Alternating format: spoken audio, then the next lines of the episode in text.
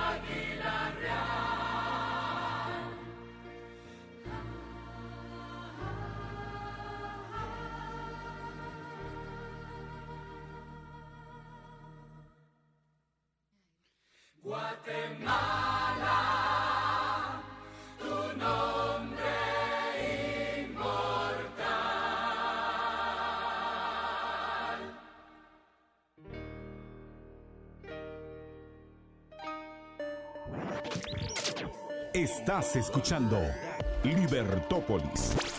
El valor de la verdad. Nuevo San Martín Market. Disfruta de nuestros nuevos productos congelados listos para preparar en casa. Pupusas, lasañas, kit tacos, pizzas y más. Pídelos al 2215 1515 o por www.sanmartinbakery.com. Suscríbete a la Liga de los Liberhéroes para apoyar a dar la batalla de las ideas y disfruta de los beneficios que gozan los miembros, entre los que se incluyen conferencias, webinars y clubes de lectura. Suscríbete a la Liga de los Liberhéroes. Libertópolis.com. El valor de la verdad. En Guatemala, Centroamérica. La hora exacta. Es la hora 6, 7 minutos. En Guatemala, Centroamérica. Libertópolis.com presentó La hora exacta. Libertópolis presenta Votante, Edúcate.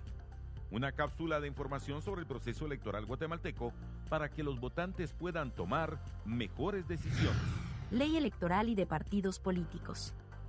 En Guatemala, la ley electoral y de partidos políticos regula todo lo relativo al ejercicio de los derechos políticos, los derechos y obligaciones que corresponden a las autoridades, a los órganos electorales, a las organizaciones políticas y lo referente al ejercicio del sufragio y al proceso electoral. Libertópolis presentó Votante, edúcate. Que retumbe el piso, porque vuelve el día del instalador de pisos Zamboro. Y vuelve recargado. No te lo puedes perder. Te esperamos este 19 de marzo para que lo celebremos juntos. Regístrate en zamboroclub.com. Día del instalador de pisos Zamboro.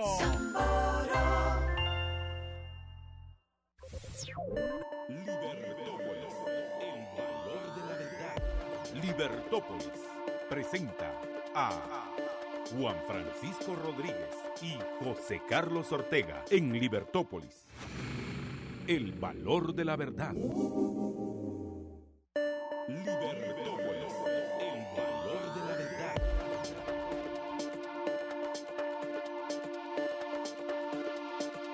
Buenos días, buenos días, buenos días, morning, morning, morning, en una mañana que ya empieza a notar que estamos en esa época donde los días eh, eh, son más largos, donde ya amanece más temprano, pese a que hay una, no sé si es bruma o es eh, algunas nubes o tal vez la combinación de ambas, pero lo que sí le podemos decir es que aquí desde el piso 19 de la torre norte de Géminis, ah, Géminis 10 en la zona 10 de la ciudad de Guatemala, se, pues ya hay una visibilidad importante y eso es lo que podemos notar, que pareciera ser que hay una bruma y además de eso, pues a cierta cantidad de nubes. Está todavía amaneciendo, todavía está gris, por eso le digo lo de, lo de que todavía pues ah, pareciera ser que eh, el día eh, no termina de amanecer, pero ya está suficientemente claro que ya se puede ver alrededor por lo menos un kilómetro y medio. Estamos muy contentos de poder estar con ustedes hoy, estar eh, pues trasladando y compartiendo las noticias. Quisiéramos que fueran mejores noticias todo el tiempo, pero no, hoy pues seguramente vamos a, platicar de esta noticia terrible que- que nos amaneció ayer domingo. Y bueno, para mientras, pues eh, eh, vamos a leer algunos de los titulares, empezando por Prensa Libre de hoy lunes 13 de marzo de 2023. Y empiezo con esto, pues ah, como eh, dice el titular principal del diario Prensa Libre, estamos ah, con fondos para comicios aún no llegan a juntas. Autoridades electorales en la provincia no han podido contratar sedes ni personal local que organice elecciones del 25 de junio próximo.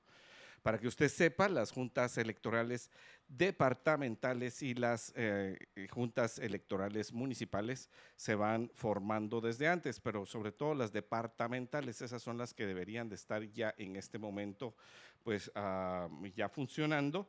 Y eh, mire, dinero para muchas otras cosas hay, para los viajes de los magistrados, para eh, los Estados Unidos, a tratar de empadronar a personas o disque ir a, ver observaciones electorales a otros lugares, eso sí hay bastante, pero para que las juntas electorales departamentales puedan hacer su trabajo, que es en realidad el que, el que más nos preocupa, el que deben hacer aquí dentro del país, eso no todavía no hay, no hay plata para eso. Hay dinero para comprar un, eh, como les decía, para, para el eh, dinero para un software, para encontrar otra clase de, de contrataciones de todo tipo, pero para las juntas departamentales todavía no. Triste, triste el asunto que estamos viendo con el Tribunal Supremo Electoral. Y bueno, también eh, dice ahorita eh, dice au- que las autoridades electorales en la provincia, bueno, ya dijimos, no pueden contratar para que se organice. En otro lado, en otras noticias, la, la foto principal de Prensa Libre nos dice que Guatemala empata con Panamá rumbo a Liga de Naciones B. La selección de fútbol logra igualar 1 a 1 a rival lleno de juveniles en partido de fogueo disputado en San José, California, Estados Unidos. Uh, Yo no sé si usted se recuerda, no sé si usted tiene la edad, Juan Carlos tal vez no, que estuvo de plácemes la semana pasada y no lo pudimos saludar hasta hoy personalmente, pero el, ah, el- lo que le puedo decir es que yo no sé si usted se recuerda cuando Guatemala eh, todavía le ganaba a El Salvador, le ganaba a Honduras, le ganaba a Panamá y le ganaba a Nicaragua. Sí, eh, a Costa Rica siempre fue ese asunto de que a veces ganábamos y siempre a veces perdíamos. Pero lo que sí es que eh, cuando ya encontramos que estamos en una situación en la que empatamos con Panamá y empatamos con Nicaragua y eso se ve como un gran logro, eh, la verdad es que preocupa mucho todo lo que tiene que ver con el fútbol eh, nacional. Bueno, y por otro lado, eh, también habla acerca en la parte de, electoral, financistas y parientes copan el listado nacional. Es decir, estamos hablando, y vamos a leer esa noticia posteriormente, en la página 6 estamos viendo cómo en los diferentes partidos usted puede encontrar parientes en las diferentes listados. Y en economía, cierre de mina en el store divide la población. Esto parece la de nunca acabar. En el store varias veces ha existido esta mina que, eh, que después de que cierra, ah, pues las familias eh, entran en una situación complicada, muy complicada, acerca de lo eh, de acerca, pues obviamente, del trabajo de muchos y que ese trabajo se traduce en el bienestar de la población entera, porque si alguien tiene trabajo puede comprar cosas y si puede comprar cosas, pues genera esa cascada de, eh, eh, de consumo y que además de eso, pues miren, si usted tiene trabajo, por ejemplo, usted compra ropa, usted compra comida, compra medicinas, entonces ahí están siendo eh, de alguna manera afectados positivamente todas las persona- personas que están a su alrededor. Y si encima de todo usted, después de que está trabajando, pues contrata a alguien más, o sea, porque estos son servicios que, que uno pues puede ser que los, eh, eh, es una tercerización o una externalización a su economía que no se ve tan directa, pero por ejemplo, si usted para mientras tiene que contratar a alguien que le haga un arreglo en la casa, por ejemplo, un carpintero, un albañil, un jardinero, una empleada que le ayude en casa a cocinar, a limpiar. Toda esa clase de situaciones ya es un empleo directo. Y to- pues, se supone que por cada empleo formal se genera 2.5 empleos alrededor de una fuente de trabajo. Entonces, imagínese usted lo importante que es cuando se habla acerca del cierre de una empresa. Y en este caso estamos hablando pues de la mina allá en el store. Estas son causas diferentes, diferentes a las que habíamos estado viendo con otras poblaciones. Claro, también tuvo eh, algunas manifestaciones, eh, estas, ah, eh, pero no estábamos en ese, en ese punto, sino que estábamos hablando acerca de lo que ocurrió con poner en la ley Magnitsky a eh, las empresas, ah, so- so- a las tres mineras que se encuentran en el store. Y en Estados Unidos inquieta quiebra del banco de Silicon Valley. El, ah, también, eh, ¿verdad? ya no es solamente un banco, sino que son dos los bancos que están siendo preocupación en el mundo de, la, eh, de las finanzas en California. Y por el otro lado pasamos a Soy 502. En Soy 502 estamos que el titular principal dice Guatemala entre los países que más remesas recibe en el mundo. El país está en el top 20 de los que más ingresos reciben por esta vía. Y si nosotros habláramos acerca de cuánto per cápita recibe Guatemala o cuánto del porcentaje del Producto Interno Bruto, aunque usted ah, eh, puede entender que el, pi- el PIB no mide las remesas, eh, mide el consumo que se puede dar por esas remesas, pero no, mide el- la remesa en sí. Eh, si usted ve esa situación, usted se da cuenta que posiblemente estemos todavía más alto de lo que nos viene a, decir esta noticia. Porque, por ejemplo, yo estoy casi seguro que va a salir Filipinas. eh, Guatemala dice, pues está entre los países, bueno, en este caso nos habla acerca de los montos en el año 2021. Fueron 15.295 ah, millo- millones eh, 700 mil dólares y en el año 2022 fueron 16 mil. Ah, bueno, en el año 2022, sin contar diciembre, estamos hablando de 10 16 mil 400 millones de dólares.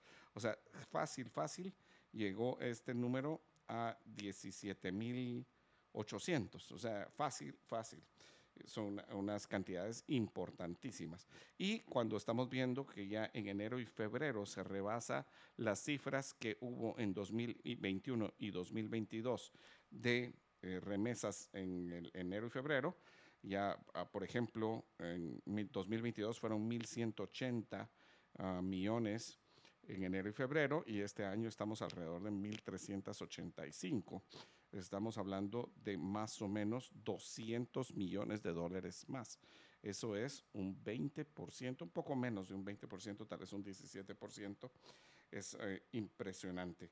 Cabalmente, aquí nos habla que Guatemala ocupa el doceavo puesto en cuanto a los países que más reciben remesas y de nuestro lado, tal como les había anunciado, el 19.8% del PIB aproximadamente es lo que entra en remesas. Pero si usted lo divide per cápita, per cápita, que quiere decir dividido la cantidad de población que tenemos en nuestro país, y, eh, por ejemplo, la cantidad de remesas que recibiría México o recibe México o, por ejemplo, Filipinas, y usted la divide per cápita, yo le aseguro que, que estamos todavía con una cifra mayor. Eso pues es impresionante los datos acerca de lo que nosotros recibimos en remesas.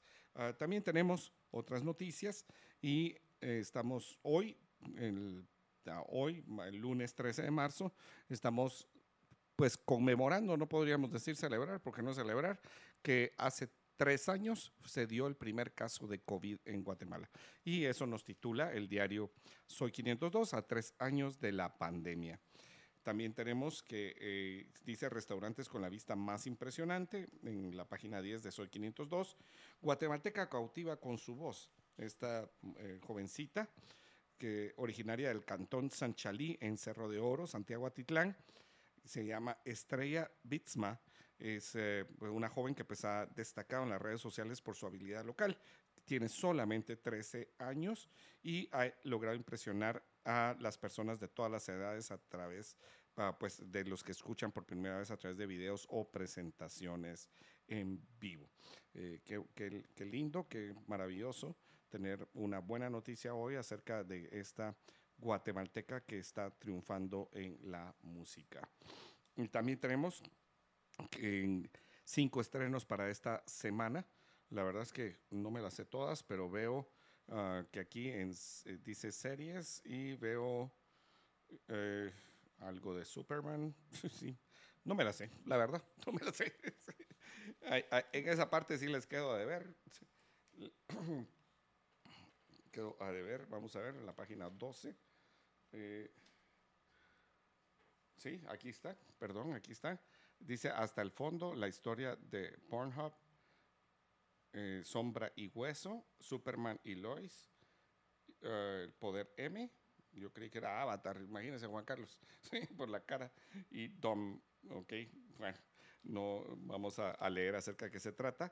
Y también para que usted sepa, eh, dice en Investigación 502, los personajes reciclados que están con Rafael Espada. Rafael Espada si usted se recuerda, nos, ah, eh, pues por un error, dice él, en las personas que le iba la agenda, no pudo, no pudo venir a la entrevista que habíamos programado con él, pero ya pues fue reprogramada para la siguiente semana. Hoy iba a venir con nosotros el señor, el ex diputado Amilcar Pop, y eh, pues se excusó desde el sábado para, para, venir con nosotros. Mañana pues tendremos una entrevista con el Tribunal Supremo Electoral. Y en la, los personajes reciclados que están con Rafael Espada, se menciona al ex ministro de Desarrollo en el gobierno del presidente Jimmy Morales, a Carlos Velázquez Monge, también a Steven Eduardo Mejía Lima, él fue candidato a diputado por el partido uh, Movimiento Reformador, y pues uh, se habla algo acerca de él. Eh, fue viceministro en el, Ministerio de Desarrollo, también ahí con el señor Carlos Velázquez Monge. Está también Jorge Carlos García, él fue candidato a diputado por el partido Viva. y él pues fue expulsado de esa agrupación política porque se viralizó un video en el que aparece golpeando a un peluquero. No sé si se recuerda esas imágenes. También está Alfredo Brito, el, que, el quien fuera secretario de Comunicación Social en la presidencia de Jimmy Morales, y Edgar Galindo Morales, que fue asesor de justamente el secretario de Comunicación de Jimmy, el, um, el señor Alfredo Brito. También el señor Fernando García Gudiel. Y bueno, ellos son las personas que, como nos dice, están siendo recicladas. Una noticia que no aparece hoy en titular quiere decir que hay muchas noticias. Eh, no salió la liga. Ayer ganó, bueno, anteayer ganó el Real Madrid al español 3 a 1.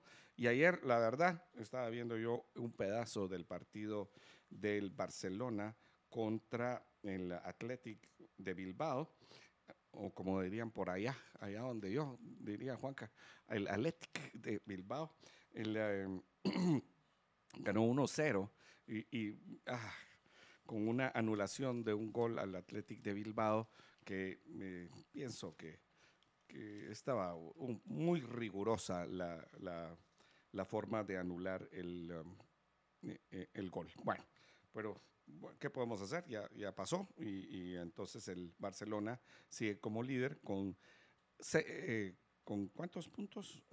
Bueno, aquí aparece con ocho puntos, pero según yo son nueve puntos. Ah, no, sí, sí hay, en puntos son, son nueve puntos, es en diferencia de goles que hay ocho.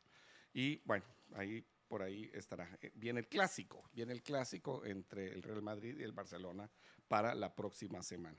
El Real Madrid tiene Champions esta semana y pues como ustedes sabrán el Barça no tiene na- ninguna disputa en Europa porque ya eh, pues perdió en ambas ligas, tanto en la, eh, en la Champions como en la Liga de Europa o la UEFA.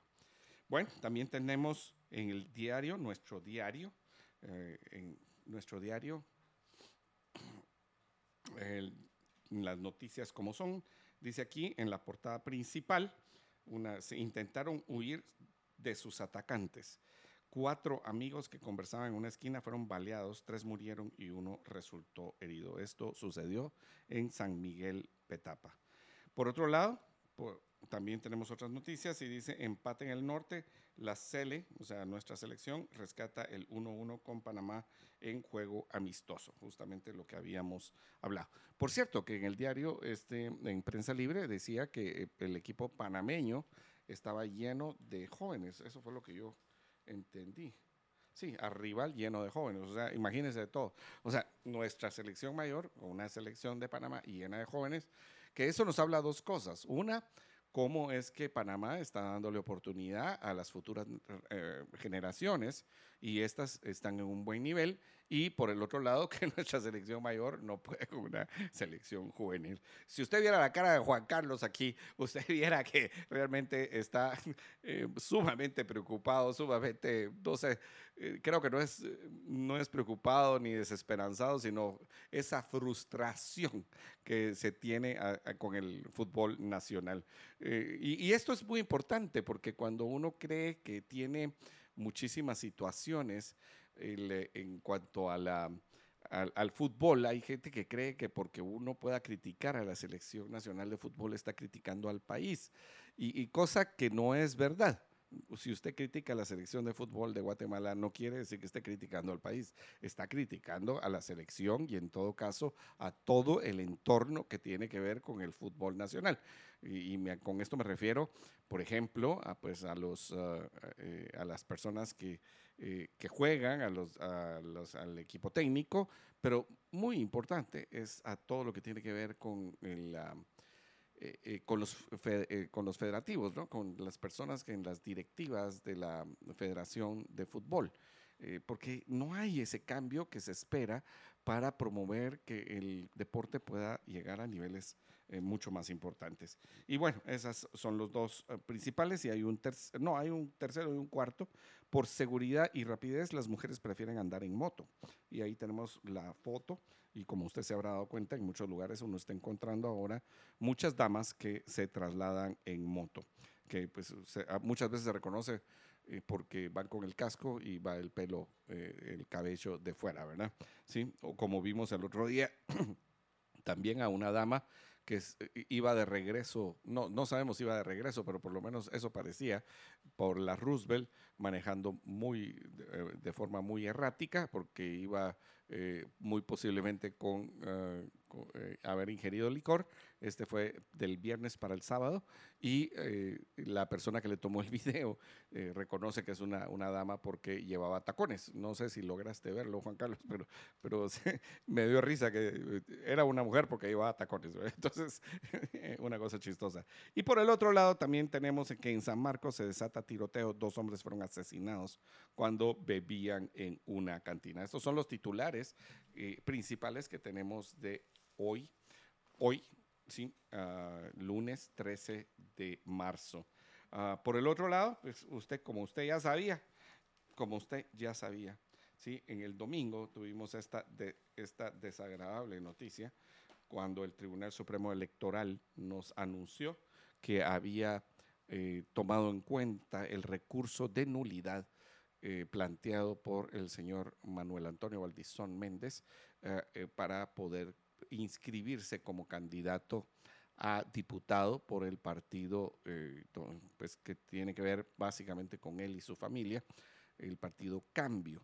Eh, muy importante, muy importante este dato porque eh, fue una resolución que dieron los magistrados en pleno del Tribunal Supremo Electoral donde votaron a favor de aceptar esa nulidad que había planteado el registro de ciudadanos de no permitir la participación del señor Manuel Antonio Valdizón Méndez. El, pues eh, había sido no inscrito por el registro de ciudadanos y ponen un recurso de nulidad, el partido de él pone un recurso de nulidad para lograr su inscripción y hay una votación de 3 a 2 por el Pleno de Magistrados del Tribunal Supremo Electoral. En este sentido, pues ah, los magistrados que votaron a favor de aceptar la nulidad fueron la magistrada presidente Elizabeth Valencia, además de eso, pues el, ah, el magistrado Minor Custodio Franco y también estuvo el señor, eh, el magistrado suplente Álvaro y déjeme, déjeme regresar un instante. ah, déjeme regresar un instante solo para ver cuál era la, el apellido. Se me, se me fue, se me fue, se me fue. El apellido de Álvaro.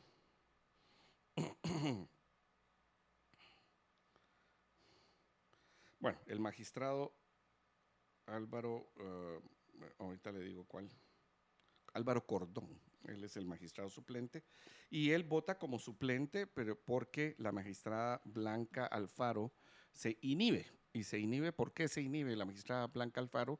Porque la magistrada Alfaro fue alcaldesa de Mazagua, Escuintla, postulada por el partido líder. Entonces ella, pues, eh, toma la decisión de, eh, de eh, retirarse, de inhibirse y permitir que uno de los magistrados suplentes tome la posición que ella tendría que usar. Eh, es- esto es un dato importante, porque alguna gente podrá decir que no, no se debió de inhibir, y yo pues considero que ella toma la decisión correcta, porque ella había sido postulada por el partido ah, líder, y entonces pues esa cercanía podía hacer que su, eh, eh, su voto ah, tuviera alguna, pues algún sesgo o lo que alguien pudiera criticar su fallo. Entonces yo creo que toma la decisión correcta.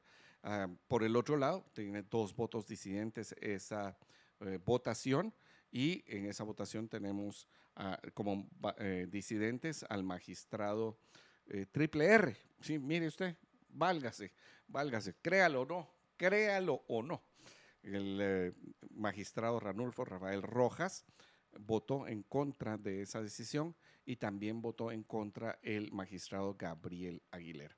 Yo creo que hay una cosa importante que discutir acerca de esto, eh, eh, que platicar, y eh, se aduce que ellos votan a favor de, aceptar la nulidad, o es decir, a favor de aceptar la inscripción de Manuel Antonio Valdizón Méndez, porque dice que la soberanía del país tiene que ver con que el organismo judicial es el único que puede eh, según constitucionalmente, ah, eh, pues hablar acerca, no hablar, sino que eh, dirigir o ejercer la función judicial en Guatemala. Y mire, en eso estoy de acuerdo, completamente de acuerdo que penalmente los que tienen y civilmente y en otros órganos jurisdiccionales, la constitución eso es lo que dice, o sea que hay una preeminencia por el organismo judicial. Pero lo que no estoy de acuerdo es que se hable acerca de la soberanía y le voy a explicar por qué. No estoy de acuerdo porque cuando se habla acerca de la soberanía se está olvidando que soberanamente. Eh, eh, mire usted, soberanamente tenemos un artículo 113 de la Constitución que habla claramente acerca de la idoneidad, la capacidad y la honradez de las personas y que ha sido utilizado otras veces para poder decir que algunas personas no son aptas para optar a cargos o funcionar a algún cargo de función pública, sobre todo los cargos que tienen que ver con la eh, pues con votación, o sea, con elecciones. Y en este caso, pues parece bastante, bastante ridículo que se hable acerca de soberanía, pero que no se tome el 113 constitucional. Además de eso, si se está hablando acerca de la preeminencia jurisdiccional del, el, eh, del, eh, del organismo judicial para ejercer todo lo que tiene que ver con las leyes, yo le voy a recordar una cosa. Y el Tribunal Supremo Electoral no, ejerce alguna jurisdicción. Por supuesto que ejerce. Y ejerce la jurisdicción que tiene que ver con, el asunto electoral. Entonces, e- esgrimir esa excusa para plantear que no puede utilizarse, eso, eso realmente, realmente es eh, a todas luces eh, una burla para el sistema democrático, una burla para lo que los guatemaltecos pensamos y esta vez realmente estamos sumamente, sumamente preocupados acerca de esa decisión. Eh, no, no estamos de acuerdo. Yo quisiera ver realmente, el, mire, varias de las cosas que, yo quisiera ver. Uno, uno, yo quisiera ver el, el- que, el, ah, que tenga antecedentes penales y policíacos el señor Manuel Antonio Valdizón, porque él está ligado a procesos en Guatemala. Él está ligado a procesos en Guatemala y si está ligado a procesos, su documentación, sus antecedentes penales y sus antecedentes policíacos no pueden existir de la misma manera que existen para usted y para mí. O sea, y ahí sería la primera falla del sistema. O sea, eh, explíqueme otra vez. O sea, tiene antecedentes penales, tiene antecedentes policíacos. Número dos, si están y si existieran esos antecedentes penales y judiciales donde dice que no tiene, perdón, y policíacos, donde dice que no tiene ninguna persecución o que no tiene ningún asunto pendiente, yo le diría, los verificaron, así como verificaron el de otro candidato, ¿sí? En este caso, no creo que los hayan verificado, sino que toman en cuenta que vale seis meses. Entonces, yo le voy a decir, insisto, yo no creo, primero, que estén esos antecedentes penales y esos antecedentes policíacos, y segundo, que hayan verificado que realmente existen. Y número tres, insisto, ¿verdad? Que el artículo 113 nos habla claramente acerca de, la, de, los requisitos que tienen que tener los funcionarios públicos. En este caso, pues su capacidad, idoneidad y honradez. Y el señor Manuel Antonio Valdizón Méndez no solamente no solamente está purgando todavía una condena por lavado de dinero en Guatemala, o sea, en Estados Unidos, pero también en Guatemala, porque él tomó el dinero de aquí y se lo llevó para allá y allá compró un, apartamento, sino que aquí, eh, bueno, y él es liberado, pero la sentencia no ha concluido, él no ha terminado su sentencia, él está todavía condenado y como condenado, pues estaría entonces, en todo caso, eh, si estamos hablando realmente de una persona que está sentenciada, eh, permanece su sentencia, todavía no ha sido librado de esa sentencia. Y segundo, él tiene por lo menos dos procesos, que yo recuerde, tiene dos procesos abiertos en, en su contra. Y entonces uno dice, no hombre, pues eso es más que evidente, más que evidente. Yo, por eso, desde aquí, desde esta tribuna, le llamo a usted a no votar por nadie que tenga que ver con el Partido Cambio. Por favor, ¿sí? no vote por nadie del Partido Cambio. Bueno, ante este, esta situación, creo que vamos a ir al primer corte y le, requiero, le recuerdo que este 2023 Quinfica cuida tu salud naturalmente con productos detox, antiestrés, energéticos naturales y mucho más. Quinfica, tu laboratorio natural. Visita hoy una tienda Quinfica cerca de ti. Estamos en el Centro Comercial Montúfar, en zona 1, en zona 2 en el Zapote, en zona 9, en zona 10 en la 20 calle de la zona 10, en la zona 13 sobre la Avenida de las Américas, zona 15 en el Boulevard Vista Hermosa, también en San Nicolás, Majadas y Antigua Guatemala. O haz tus pedidos al WhatsApp 4022 2256. Le repito, 4022 2256. También en www.quinfica.com y en Facebook como Quinfica Medicina Natural.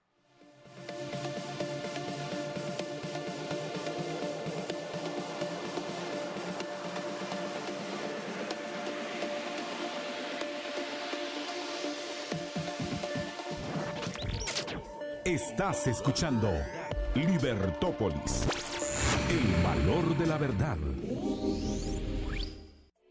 Nuevo San Martín Market. Disfruta de nuestros nuevos productos congelados listos para preparar en casa. Pupusas, lasañas, kit de tacos, pizzas y más. Pídelos al 2215 1515 o por www.sanmartinbakery.com. Estamos cerca, siéntete bien. Está bien surtida, siéntete bien. Cruz Verde, siéntete bien. Siéntete bien en farmacias. Cruz Verde, está cerca. Y con el más completo surtido, visítanos, pasa a una autofarmacia, llama al 1728 o haz tu pedido en línea. Cuando lo necesites, hay una Cruz Verde cerca. Siéntete bien en farmacias. Cruz Verde. in their love. Notebooks, smartphones, compus, bocinas, cámaras, gaming, audífonos, servidores, discos duros, cargadores, proyectores, redes, software, UPS, impresoras, reguladores, tablets, e-readers, protección, memoria, routers, switches, seguridad.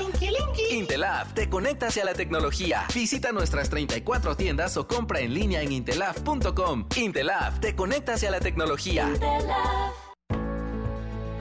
Las palabras por sí solas no cambian nuestras vidas. Las acciones sí. Busca lo esencial de la vida. Agua pura salvavidas, la más confiable y segura. Sigue en sintonía de Libertópolis. El valor de la verdad.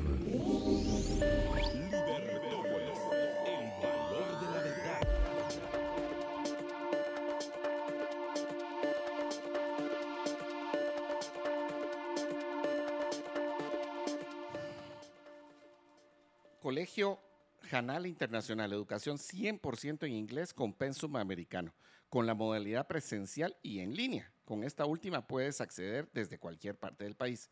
El Colegio Janal Internacional construye tu aprendizaje por medio del método constructivista, ampliando tus competencias a través de estrategias cognitivas.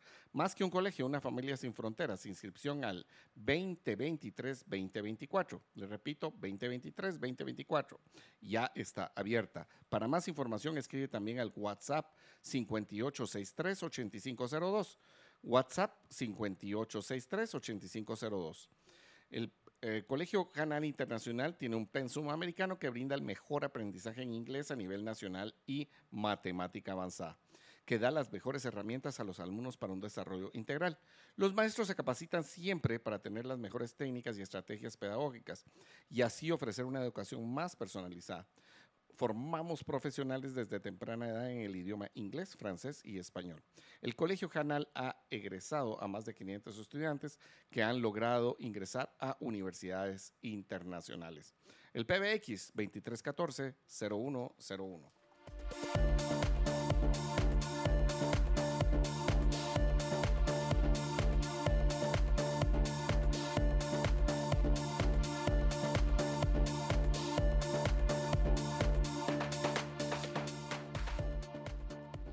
Bueno, usted creyó, usted creyó que hoy íbamos a felicitar por su cumpleaños a alguien que pudiera llamarse Silvia, a alguien que pudiera llamarse Patricia, a alguien que pudiera llamarse Edmond, no, no, o alguien que pudiera llamarse eh, Jorge Mario, pero no, hoy es el cumpleaños de eh, pues no estamos seguros si así se llama, pero es el cumpleaños de Eugenio Bakiash, nuestro fiel ah, asistente a las redes sociales.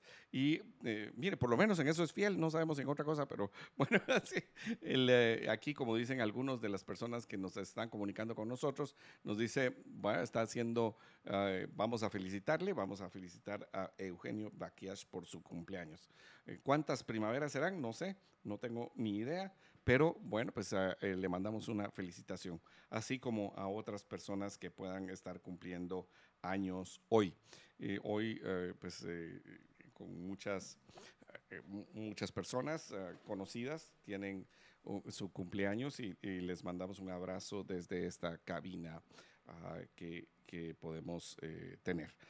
bueno, pues Eugenio, pues, que, Dios le guarde, ¿sí? que Dios uh, tenga, derrame sus misericordias sobre usted.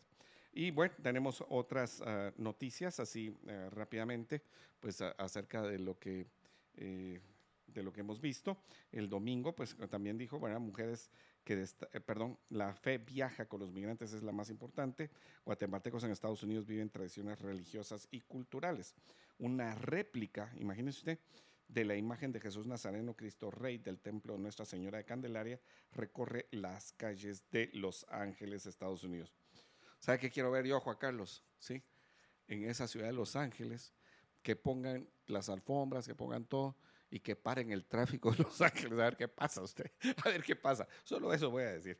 Entonces, a ver, qué, a ver qué sucede. Bueno, y en empleo, mujeres que destacan derribando mitos y en todo deportes, Luis, Luis va, proyecta gran carrera deportiva. Hay que recordar que él pues, ganó y rompió el récord nuevamente nacional. Eh, no, no, no ganó, creo que quedó de, eh, o tercero o quinto lugar sí, bueno, no importa tanto eh, eso. Lo que sí es que eh, rompió el récord nacional y esperamos que siga cosechando éxitos. También habla el diario Prensa Libre el domingo, históricas croquetas de arroz. En el diario Nuestro Diario, el domingo, pues habla acerca de viaje mortal. Cinco personas pierden la vida en accidente de tránsito cuando retornaban de la playa. Dos menores de edad sobreviven al impacto, al impacto con un pick-up unas fotos terribles acerca del accidente eh, sucedido en Quetzaltenango. Por el otro lado, teníamos otras noticias. En Morales Isabel dice, hombres armados ingresan en vivienda y acribillan a familia. Niño queda herido. Eso es una pelea por tierras.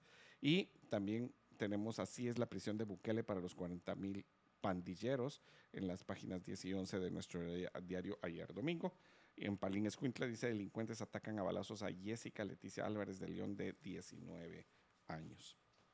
En otras noticias que tuvieron relevancia el sábado, uh, déjeme ver rápidamente, en la prensa libre estaba 96% de casos de glaucoma no se detectan, uso de medicamentos dañinos y males crónicos como diabetes aumentan los padecimientos.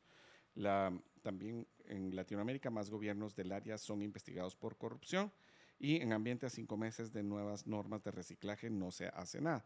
También un tiroteo en Alemania deja seis muertos y la gala de los Oscars está lista. Por cierto que eh, no, ninguno tampoco tituló los Oscars como una noticia importante. Vamos a hablar un poquito acerca de eso. La, la gran ganadora fue esta película que se llama Everything Everywhere at, eh, eh, All Times, algo así. El, um, y, y, quiere decir todo en todos lados todo el tiempo y ganó siete estatuillas, entre ellas la de mejor, ah, mejor película. Y pues no, no he visto, eh, y creo que ganó por lo menos, por lo menos dos de las ah, principales en actores y actrices. No sé si fueron tres en realidad, eh, los, ah, de, estos cuatro de estos cuatro actores entre actores principales y, secundarios, y el de actor eh, principal eh, masculino fue el señor Brendan Fraser por su película, eh, no recuerdo bien en español, pero tiene que ver con ballena, sí, algo así el nombre. Y pues muy interesante la gala y en, en, películas extranjeras ganó esta película que también estaba nominada para mejor, mejor película que es Con Silencio en todo el, e, en el frente, que tiene que ver con la, con la guerra, la Primera Guerra Mundial, eh, que, de silencio cuando se oyen los, O sea que tarea para ver películas hay ahora, ya no solamente enterarnos de la parte política, sino que enterarnos también de la parte pu- pues lúdica con respecto a las películas que triunfaron estos, eh, en estos días. Bueno, pues tenemos varias noticias, como hemos dicho, y pues vamos a seguir platicando acerca de ellas.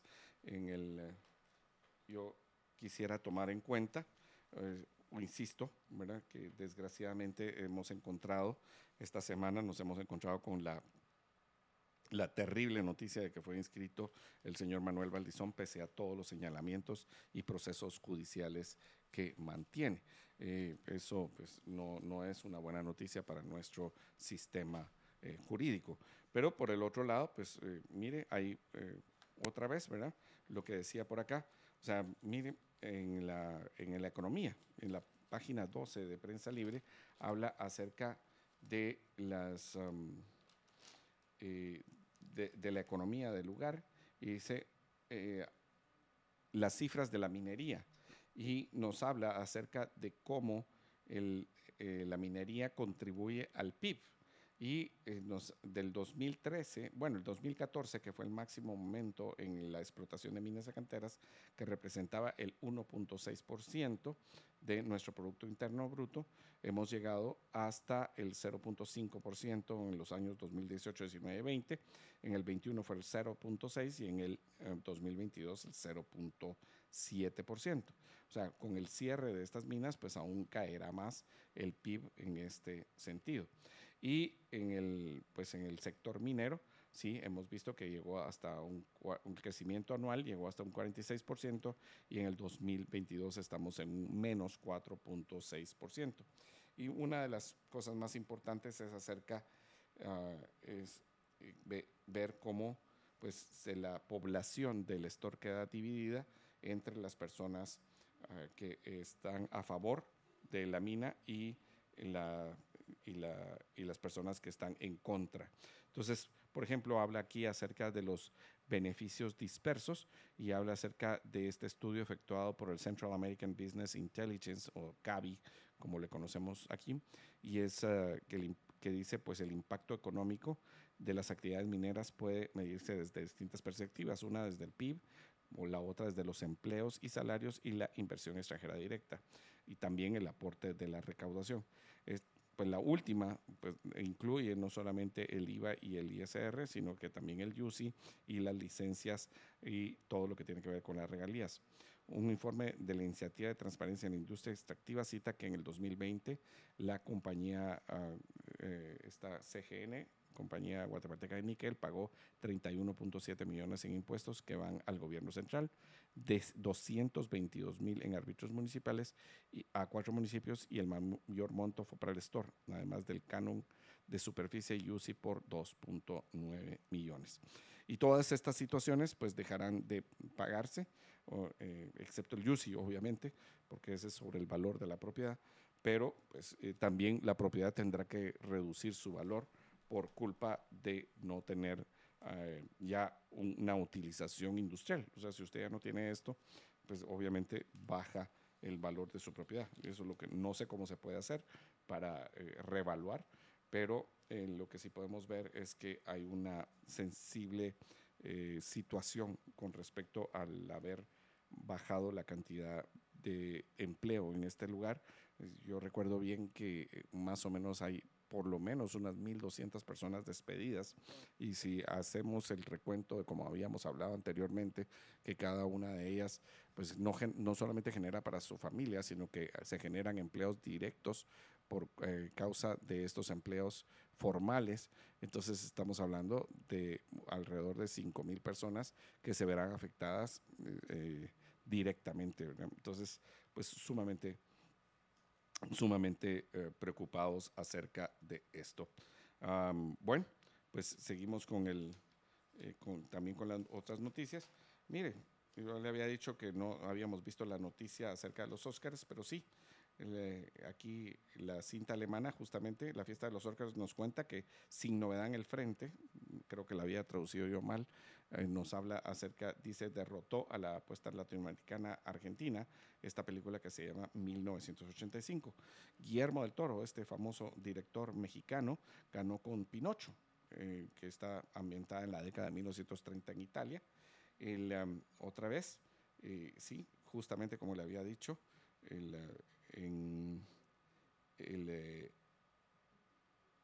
eh, en la película esta ah, que se llama Todo a la vez en todas partes, así fue traducida, Todo a, la vez en todas partes, pues ganó tres premios de, eh, de mejores actores y actrices, dos eh, ganó para la actriz de reparto Jamie Lee Curtis, una para la para la actriz principal, a quien no veo su, su nombre, pero es de origen eh, asiático. Y también pues estuvo, el, eh, eh, como les había dicho, pues el señor Brendan Fraser por la película Ballena. Edward Berger, director de Sin Novedad en el Frente, luego ganar el Oscar también a la mejor película internacional. Y por el otro lado, como una película documental, ganó Navalny.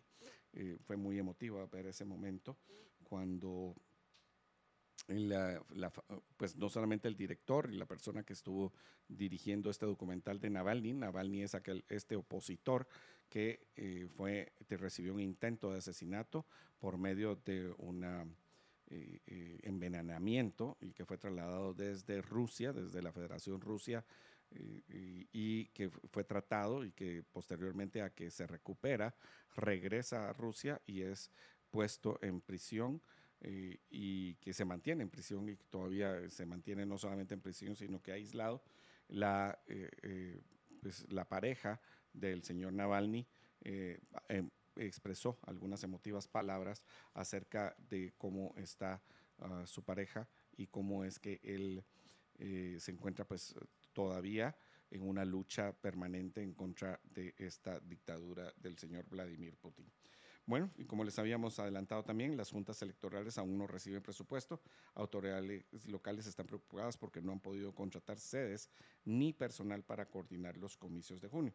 Estamos a punto de iniciar la segunda etapa del proceso electoral, que es ya la campaña en sí. La campaña empieza el 26 de marzo, es decir, estamos a pocos días, a 13 días de iniciar esto, a menos de dos semanas, y no tenemos pues eh, todavía las juntas electorales departamentales las sedes donde podrán trabajar. Después las cosas empiezan a salir a la carrera y no, pues no se vale. Eh, eh, creo que, que, como he insistido, el, Tribunal Supremo Electoral recibió 500 millones de quetzales adicionales en el presupuesto del año 2022. Esto pues era para prepararse, para estar listos, para que no estar corriendo, para que no tuvieran que tener eh, hech- hechas las cosas a prisa y resulta pues que ahora que sí están ah, con las cosas a prisa porque no han podido pasarle el presupuesto a las juntas electorales departamentales que son vitales para el funcionamiento de las elecciones generales a realizarse el 25 de junio. Entonces, sí preocupa, preocupa y preocupa mucho que para muchas otras cosas sí está el dinero, eh, que se haya adelantado ese dinero ah, en el presupuesto del año pasado, que esté el dinero de este año entregado y que no puedan estar dándole las, eh, los recursos a las juntas electorales departamentales para hacer bien su trabajo y hacerlo en orden. Eh, una, una llamada de atención, otra, otra más, otra llamada de atención al Tribunal Supremo Electoral para poder pasar los fondos a, estas, eh, a, esta situación. Bueno, vamos a, ir, vamos a leer también en las noticias todo lo que tiene que ver con nuestro con la lista nacional, el bolsón del clientelismo político. Y solo para que usted pues tenga una idea, aquí están en la página 6 y 7 del diario Prensa Libre, está los... eh, bu- nos habla acerca de que financistas, familiares y tránsfugas ocupan las primeras casillas de la lista nacional para las elecciones de junio próximo. Por ejemplo, en el Partido Azul encontramos eh, a Jorge Mario Villagrán Álvarez, Maynor Guillermo Miranda Vázquez y Jorge Arturo Jiménez eh, Díaz. Ahí pues no vemos, eh, ellos pareciera ser que no están en ninguna de las, no han estado ni en el Ejecutivo, ni en el Congreso, ni el Parlacén, ni el Consejo. Por el otro lado, en Bienestar tenemos a Fidel Reyes Lee, eh, que sí, él es actualmente diputado, lleva ocho años en el Congreso de la República. En la segunda posición está José Luis Javier López y en la tercera José Felipe Orellana Mejía. En Cabal se encuentra usted a eh, Julio Héctor Estrada Domínguez, quien fuera ministro de Finanzas Públicas del gobierno de Jimmy Morales y eh, también pues corrió por la presidencia por el partido Creo en las elecciones pasadas. está ah, en la segunda posición Neri Manfredo Rodas Méndez, él fue, él fue eh, diputado al Congreso de la República, eh, él fue por, él, él, fue electo por el partido Creo y no pasó ni una semana en el partido Creo y se cambió, se transfugó al partido líder. Posteriormente él fue concejal en el Consejo Municipal de la Ciudad de Guatemala por el partido líder. Eh, después tiene a Luis Fernando Aguirre Estrada y él estuvo pues cuatro años en, la, ah, en el Ejecutivo. No, no dice exactamente eh, en dónde, pero, pero sí habla acerca de esto. El partido Cambio, Manuel Antonio Valdizón, él fue em, diputado durante ocho años, candidato a la presidencia de la República 2015 y 2019 y condenado en Estados Unidos por lavado de dinero. El Tribunal Supremo Electoral autorizó su inscripción como aspirante a diputado. Después tenemos a Jorge Valdizón Vargas en la segunda posición, que es hijo de Manuel Valdizón, y José Conrado García Hidalgo, que también es eh, diputado en este momento al Congreso de la República. En Creo tenemos al señor Oscar Chinchilla, aquí habla acerca de ocho años y creo que pues, lleva más años en el Congreso de la República. lleva 12 años. Eh, posteriormente, en Elefante, ninguno de los tres que están, están postulados tiene, eh, está ha tenido puestos en el Ejecutivo o en el Congreso de la República o en Consejo. Y tenemos en el FSN Nación, tenemos al el expresidente Jimmy Morales, que estuvo cuatro años en, el, en, la presidencia, obviamente, y cuatro años más en el Parlacén. Por el otro lado, en la segunda posición, tenemos a Javier Hernández Franco, que él está en el, eh, el legislativo durante ya ocho años. En el Partido Humanista tenemos a Laura María Olimpia Mérida Cano, que si yo no recuerdo mal es hija del presidenciable y actual diputado del Congreso de la República, Rudio Lexán Mérida. Y después por el otro lado tenemos en la segunda posición a Héctor Manuel Chocal, él es diputado independiente al Congreso de la República y él es en este momento eh, pues la persona que... Eh, eh, él fue electo por el partido Victoria por el departamento de Alta Verapaz y aquí lo encontramos en la segunda posición del partido, ah, eh, del partido eh, humanista.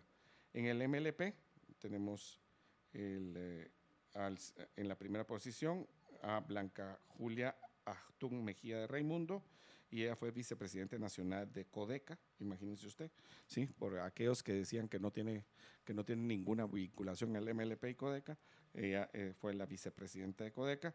Y tenemos a Cirilo Pérez Ordóñez, quien fue cuatro años eh, eh, miembro de un consejo municipal. Y también, por el otro lado, está Vicenta Jerónimo Jiménez, que ella es diputada al Congreso de la República. En Semilla tenemos a Jonathan Mencos, él, es, eh, él, fue candidato, frustrado candidato vicepresidencial de Semilla cuando no se permitió la inscripción de la señora Tel Maldana y pues a otras eh, personas que están por ahí. En nosotros está Nadia Lorena de León Torres en la primera posición. Él es, eh, ella es, perdón, hija de la señora Sandra Torres, Sandra Julieta Torres Casanova, y, o sea, hija y que participa como candidata por el Estado Nacional por el partido Nosotros. Tenemos también a Rudy Alejandro Valiente Hernández en la segunda posición. Él es hijo de señor ah, eh, ah, de, apellido Valiente, pero ahorita se me, fue el nombre.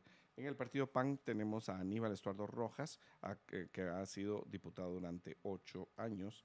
En el partido PIN no tenemos a alguna persona que esté eh, repitiendo. En el Partido Republicano tenemos a Carlos Fernando Vel- Velázquez Monjes, él fue, él fue eh, ministro de Desarrollo en el gobierno de Jimmy Morales, y el señor Carlos René Lemus Montes, que fue asesor del MIDES, como habíamos dicho. También tenemos a José Alfredo Brito Ralón, que fue secretario de Comunicación Social de Jimmy Morales. En el Partido Podemos está Ronald Ramiro Sierra, él ha sido ah, diputado durante ocho años. Y también está el señor Giovanni Rodamán Miranda Castañón, también él es ex trabajador de la Municipalidad de Guatemala, y a Roberto Ricardo Villate Villatoro, quien fue también eh, diputado del Congreso de la República por el partido líder. En todos tenemos al, señor Felipe Alejos por ocho años y por el otro lado también al señor Santiago Nájera, eh, si no recuerdo mal, él estaba en la UNE y ahora pues eh, dice que tiene 24 años, yo no me había dado cuenta que tantos años tenía él en el Congreso de la República. Por el partido La UNE está Ervin Adín Maldonado Molina, él eh, fue diputado por el partido eh, por el partido FCN Nación y, y en segunda posición está Sergio Enríquez. En la Unión Republicana está Herbert Armando Melgar Padilla, quien tiene ocho años de estar en Congreso de la República. Él fue electo anteriormente por el partido FCN Nación. En WINAC, URNG Maíz, en la alianza, está la señora Sonia Gutiérrez. Ella lleva cuatro años en Congreso de la República. En la segunda posición, eh, posición está Daniel Pascual, que ha sido dirigente del CUC durante muchos años. En el Partido Valor Unionista eh, tenemos a Álvaro Orso Escobar, que está en la primera posición con ocho años en Congreso. La señora eh, Lucrecia Marroquín Godoy de Palomo, quien está- ha estado cuatro años en el Congreso y él es, eh, bueno, y ahorita también está Efraín Menéndez Anguino, que lleva cuatro años en el Congreso. En el partido Vamos está Víctor Valenzuela, quien es secretario general del partido Vamos y fue subsecretario de comunicación de Alejandro Yamate y asesor de la diputada Shirley Rivera. En, las, en la tercera, eh, no, perdón, en la segunda posición está Maynor Alfonso de la Rosa, quien fue ah, director administrativo del Centro de Gobierno. Y Héctor Adolfo Aldana Reyes, quien fue subsecretario general de la presidencia y el año pasado fue juramentado como viceministro del Ministerio de Comunicaciones. En Victoria, Juan Carlos Rivera, quien es actualmente, lleva ocho años en el Congreso de la República, y Esvin López, quien fue candidato a alcalde de Misco por el Partido Victoria. En Viva está la señora Evelyn Morataya, ex esposa del presidente Alfonso Portillo, y en la segunda posición César Augusto Mezquita del Valle. En la tercera posición está Gustavo Cruz, actual diputado del Congreso de la República. Tanto la señora Evelyn Morataya como Gustavo Cruz fueron electos por el Partido Bienestar Nacional. Y por el partido Voz tenemos a Orlando Blanco, quien lleva 12 años en el Congreso de la República. En la segunda posición a Oscar Argueta, con 8 años al Congreso de la República. Bueno, pues ya después de ver esa lista de muchas personas que encuentran repitiendo, y pues esa es una de esas situaciones que habrá que discutir algún día en nuestro régimen electoral, si se debe permitir que las personas eh, permanezcan muchos años en el Congreso de la República, o solamente un periodo, o solamente dos periodos, o por lo menos un periodo sí, un periodo no, etcétera. Lo que sí es cierto es que usted no puede decir que, eh, por ejemplo, usted no puede hablar acerca, y lo voy a comparar con otras profesiones. Usted no puede decir, por ejemplo, que un doctor va a ser cuatro años médico y cuatro años no va a ser, y después cuatro años se va a dedicar a otra cosa. O sea, sí hay una cierta profesionalización en el, en el quehacer político. Yo no estoy en contra de que las personas puedan aspirar a puestos públicos y puestos de elección pública. Lo que no es fácil de, de entender es que en este régimen que tenemos, donde lo, eh, eh, tenemos a los diputados escondidos en listas, eh, entonces ahí pues no hay opción de poderles calificar por el trabajo que han realizado. Y por eso es que se hace sumamente importante el hecho de que podamos votar a los diputados por foto y nombre. O sea, ¿por qué? Porque si usted lo puede escoger directamente, entonces el diputado ya no va a estar pensando en la posición en la que va a estar en determinado partido, sino que lo que va a estar haciendo es eh, teniendo pues un acercamiento con la población, haciendo cosas para que le reelija la población y no pensando en que le reelija el secretario general o le reelija un grupo de financistas en cierta posición. Bueno, con eso eh, vamos a ir a un corte y le recuerdo, mire, fíjese Juanca, yo fui esta, eh, esta semana a Intelaf, aquí cerca, y pues la verdad es que el servicio fue muy bueno. Linky Service de Intelaf. Trabajamos para servir a nuestros clientes. Tenemos 33 años de existir y 34 tiendas. Creemos que la tecnología tiene que estar accesible para los guatemaltecos. Tenemos servicio técnico propio. Si algo te llega a fallar, te vamos a ayudar y no nos vamos a hacer los locos. Amplio inventario de las mejores marcas. Prefiere la tecnología y el servicio humano de Intelaf. Intelaf, te rodeamos de tecnología.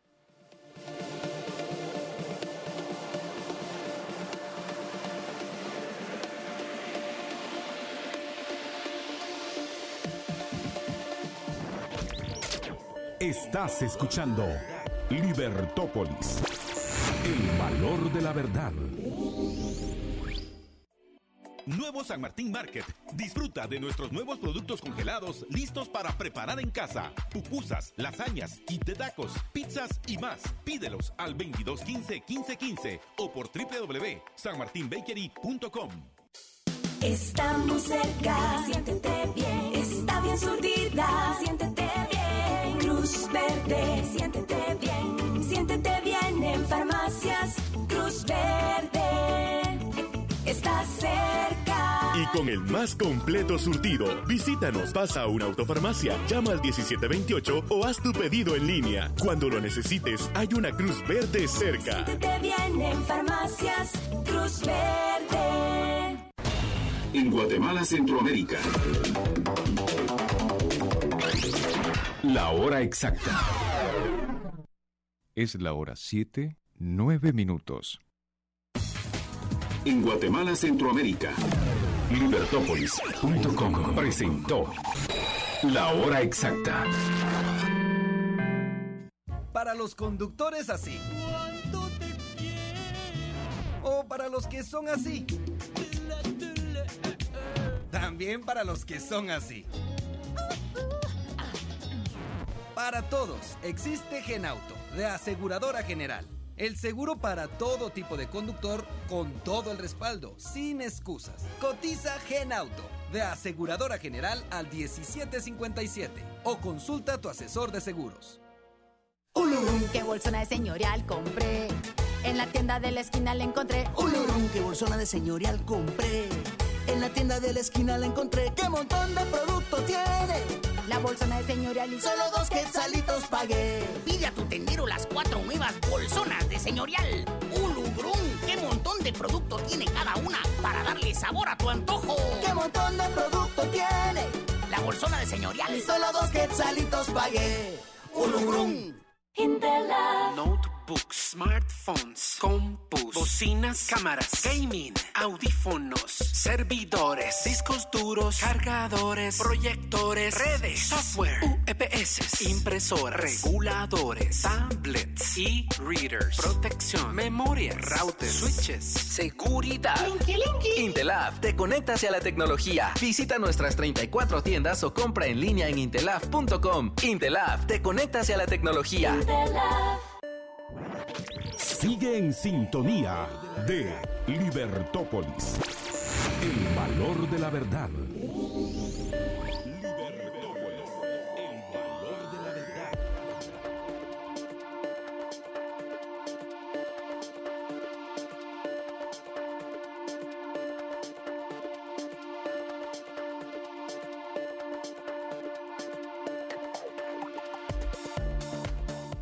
Champurradas San Martín, champurradas gluten free, champurradas integrales con avena, champurradas tradicionales.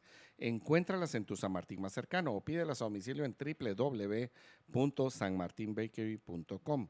por WhatsApp al 2215 1515 o a través de pedidos ya Uber Eats o Hugo. Les recuerdo el teléfono 2215 1515.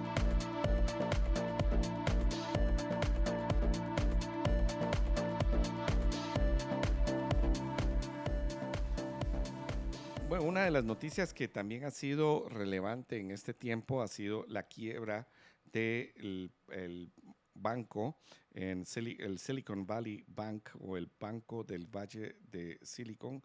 Como usted sabe, el, en, el, en el Valle, en el Silicon Valley o en el Valle del Silicon se están muchas de las empresas tecnológicas de los Estados Unidos de América. Y esto pues e- es en California. Y muchas de las empresas startups habían muchísimo eh, dinero depositado en este banco, eh, de alrededor de 250 eh, voy a leer el dato exacto, creo que aquí estoy confundiendo algún dato, pero habían datos de que, sí, aquí tengo, 173 mil eh, millones, mi- 173 mil millones de dólares, o lo que los estadounidenses llaman eh, 173 billones, no van a poder ser recuperados en el corto plazo. Y esto se debe a, pues, a la quiebra de este banco, como hemos dicho. Ya en varios, um, en, varios bancos de los Estados Unidos eh, se encontraban este sábado y domingo haciendo colas los depositantes para retirar su dinero. El problema de esa situación es que cuando todas las personas que depositan el dinero en los bancos y, mira, aquí hay, aquí hay un asunto que se llama el riesgo del, ah, si no me recuerdo mal, es el riesgo del, eh, del flujo, no, sí, es el, el riesgo del, del depositante. eh, creo que la palabra exacta no es esa, pero tiene un, uno- el, el riesgo tiene que ver con esto. Cuando usted deposita el dinero, normalmente usted lo deposita en periodos que no son cortos, o sea, en periodos largos de plazo. Y con esos, de, esos periodos largos de plazo, usted lo que le está diciendo al banco es, mire, usted tiene toda la oportunidad de utilizar mi dinero para que lo pueda prestar y generar ganancias para usted y para mí. O sea, viene, usted deposita el dinero, usted le dice al banco, de alguna manera, por la confianza que usted le está dando, es usted presta ese dinero. Usted me va a dar una parte de ese dinero a mí, me lo va a dar en eh, algún tipo ah, de interés y usted se va a quedar con una parte que es la ganancia del banco. Lo que pasa es que con estos, eh, esos tiempos son diferentes, porque yo puedo hacer que yo tenga mi dinero depositado en el corto plazo, o sea, como por ejemplo una cuenta corriente, una cuenta monetaria, una cuenta donde usted utiliza la chequera o utiliza la banca para hacer sus pagos en línea. Ese dinero está a la vista, está a la vista y usted lo utiliza de la forma eh, más pronta que usted lo pueda necesitar. Pero están los depósitos de ahorro y en los depósitos de ahorro hay una presunción de que usted no los va a utilizar inmediatamente porque usted los deposita ahí para ganar dinero, o sea, para ganar intereses. Entonces, con esa plata, usted lo que está diciendo es, mire, ¿sabe qué? Yo voy a ganar una plata, voy a recoger parte de ese dinero y le estoy dando la autorización a usted de que usted lo pueda prestar por otro lado. Pero cuando usted, cuando todas las personas llegan a sacar el dinero al mismo tiempo, entonces lo que el banco no puede ir a cobrar los préstamos en esa misma rapidez, porque ha dado los préstamos a plazo fijo, a plazo algunos años, 5, 10 años, 15, por ejemplo, para, para la compra de una casa, y usted no puede, eh, o sea, el banco no puede volver efectivo todo ese dinero que ha prestado. Entonces cae en una insolvencia, o sea, de no poderle dar el dinero a los depositantes en el momento en que los están requiriendo. Y eso puede traer, pues eso genera que un banco quiebre. En este caso no estamos hablando del Silicon Valley Bank que le pasó eso, sino que esto es lo que sucede cuando en un banco empieza el pánico y cuando ese pánico hace que los depositantes retiren todos al mismo tiempo. Eh, ¿Qué, qué pasa con esto? Que la gente entra en temor, los depositantes entran en temor y quieren tener su dinero bajo su resguardo o pasarlo a otros lugares. ¿Por qué ha pasado en parte esto? Pues eh, la verdad es que eh, ha- ha- habría que analizar, pero muchos hablan acerca de que el banco eh, no tuvo la suficiente capacidad de eh, que todos los depósitos que tenía poder empezar a generar, ahora que las tasas de interés estaban en- creciendo, y que había dado préstamos a un interés. Entonces, por ejemplo, había dado préstamos al 10% de interés y estaba pagando el 0%, o sea, creo que, eh, creo que estoy exagerando, pero hagamos de caso que en- entregó al 5% y estaba eh, pagando casi el 0% por, las, eh, las, eh, por el ahorro. Entonces el ahorro no estaba ganando casi nada. Hagamos de caso que era un 1% y 5% lo que pagaba, eh, lo, lo que cobra de interés. Pero muchos de esos contratos son a largo plazo. Entonces usted tiene así 5% a largo plazo y no puede incrementar las tasas así por así. Ahora que la, que la Fed o que todos los, ah, muchos de los países del mundo, incluyendo Guatemala, han subido las tasas de interés, entonces los bancos han tenido que ajustar también esos, esos intereses. Tanto eh, ajustar el interés para eh, la tasa activa como la pasiva. La pasiva es la que le pagan al ahorrante. La activa es la que le cobran a la persona que saca un préstamo. Entonces, si usted tenía las tasas de interés activas, o sea, los préstamos que da el banco fijos, e- es muy poco probable que usted pueda subir las tasas de, eh, de ahorro, o sea, las pasivas. Y cuando sucede esto, lo que, lo que acontece es que las personas empiezan a sacar su dinero para llevarlo a otros bancos donde van a tener una mejor utilidad. Y cuando empiezan a sacar, sucede exactamente lo mismo que habíamos platicado con anterioridad. O sea, el banco queda desfinanciado porque no puede pagar a las personas sus depósitos con la misma rapidez que cobrar. Y por el otro lado está amarrada porque las tasas de interés que dio en préstamo no las puede subir.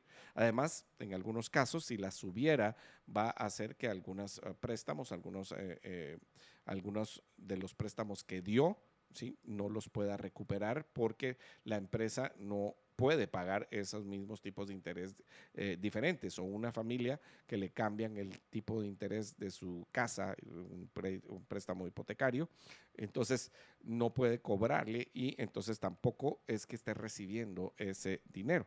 Y entonces, pues obviamente lo que genera es que estas empresas no logran, o este banco no logra justamente eh, darle a sus depositantes.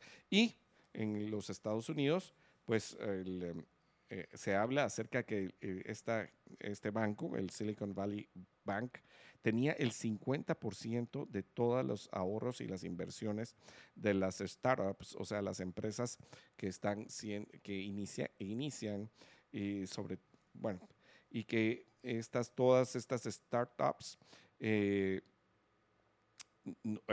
estaban invirtiendo en el Silicon Valley Bank y tienen ahí su dinero que sirve no solamente para trabajar, sino para pagar salarios, etcétera. Y lo único que pueden hacer es por este fondo que se llama el fondo del garantizado por el FDIC, eh, es de 250 mil dólares. Pero imagínese usted que se habla acerca de que 173 mil millones de dólares estaban confiados el, el, eh, eh, en el banco. O sea, es decir, muy pocas personas y muy poquito dinero van a poder recuperar en el corto plazo. Habrá que ver con cuánto dinero, con cuántos activos dispone el banco para poderlo hacer. Pero para mientras, como usted sabe que los bancos, pues muchos de ellos se prestan entre sí, ya habían noticias de que el First Republic Bank se había desplomado un 30% en estos días y también el Signature Bank que estaba expuesto a criptodivisas. Eh, pues, tendremos que ver el desarrollo de esta situación. Para mientras, la secretaria del Tesoro estadounidense, la señora Janet Yellen, dijo que el gobierno quiere evitar el contagio financiero del Silicon Valley Bank, pero no están dispuestos a hacer un rescate de esta entidad. Esta sería la segunda, el, segu- el segundo banco eh, pues, de, características grandes en los últimos ah, 15 años en quebrar. Sería de las quiebras más importantes del sector financiero.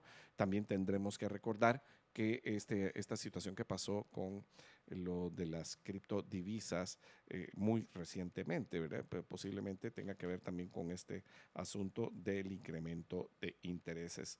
Y el, eh, la señora también dice, queremos asegurarnos de que los problemas que existen en un banco no creen un contagio a otros que son sólidos.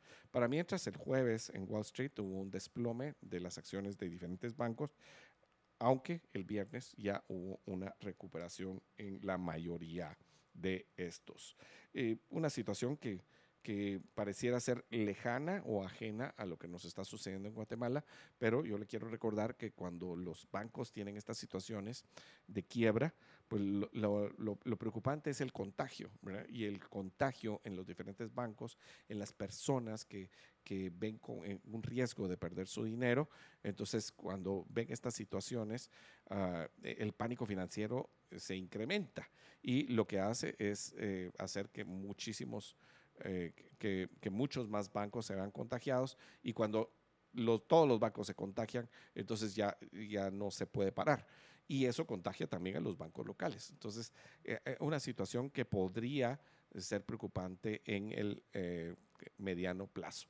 Eh, para mientras, pues, o sea, esperamos que, que haya una, una, una solución para los depositantes, sobre todo.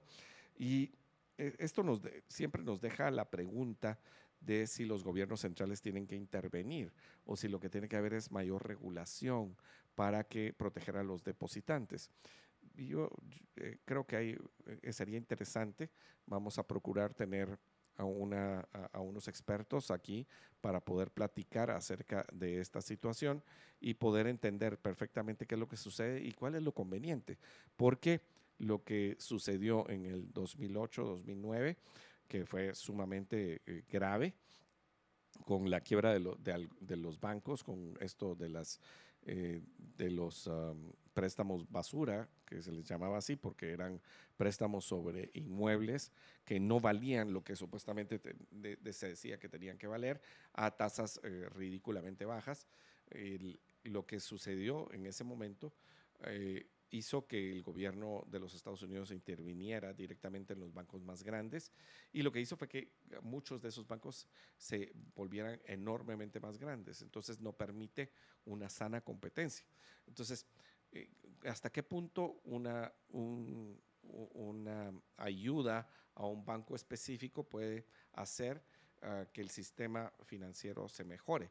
Habría que buscar cuáles son las condiciones ideales para que pueda existir esa sana competencia en el mercado financiero, ¿verdad? Entonces, porque restringir el ingreso de nuevos participantes, pues no ayuda a la, a la competencia.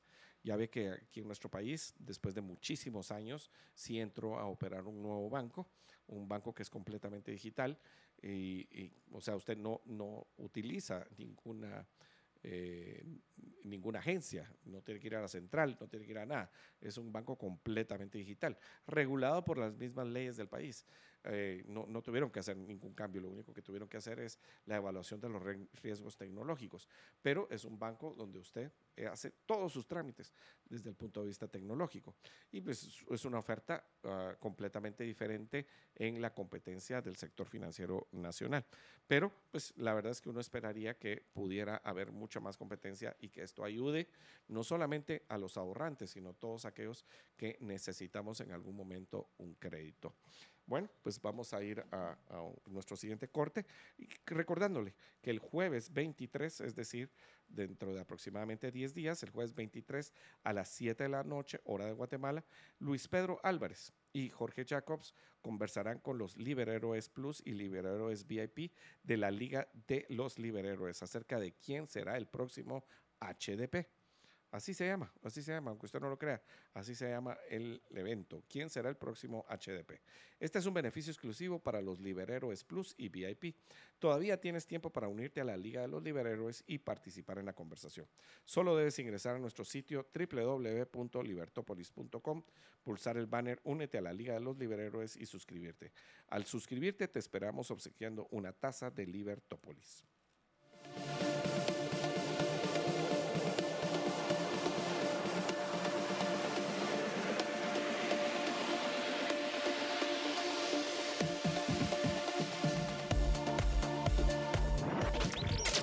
Estás escuchando Libertópolis. El valor de la verdad. Suscríbete a la Liga de los Liberhéroes para apoyar a dar la batalla de las ideas y disfruta de los beneficios que gozan los miembros, entre los que se incluyen conferencias, webinars y clubes de lectura. Suscríbete a la Liga de los Liberhéroes. Libertópolis.com. El valor de la verdad.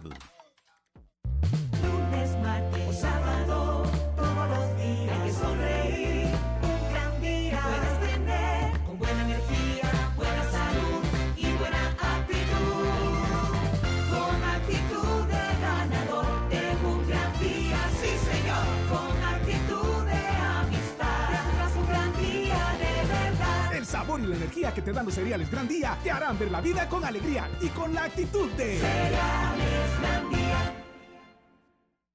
En Banco Industrial estamos innovando para hacerte la vida mucho más fácil. Por esta razón, nuestros clientes ahora podrán acceder a nuestra nueva agencia virtual, donde podrán realizar gestiones y consultas. Uno de nuestros asesores de servicio al cliente puede atender tus solicitudes a través de una videollamada. Para acceder a todos estos nuevos servicios, ingresa a citas.bi.com.gt y conoce nuestros horarios de atención. Banco Industrial, siempre de tu lado, siempre hacia adelante. Libertópolis presenta Votante, Edúcate.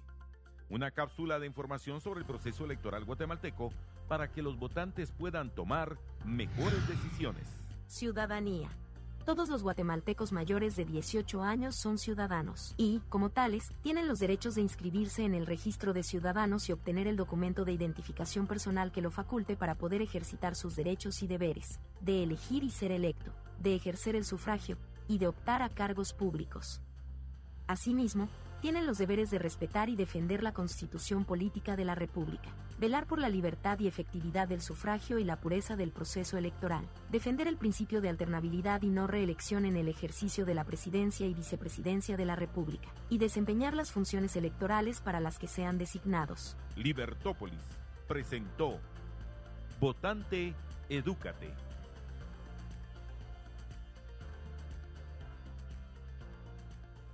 Les saluda Marlon Barahona, magistrado suplente del Tribunal Supremo Electoral. Como guatemalteco, estoy comprometido con mi país y por eso yo ya me empadroné. Si aún no te has empadronado, hazlo en el RENAP al tramitar o renovar tu DPI. También lo puedes hacer en nuestra página web o en puestos de empadronamiento móviles. Tribunal Supremo Electoral, por unas elecciones seguras y eficientes. Llámanos al 1580 o ingresa a tse.org.gt o en Facebook TSE Guatemala. Estás escuchando Libertópolis, el valor de la verdad.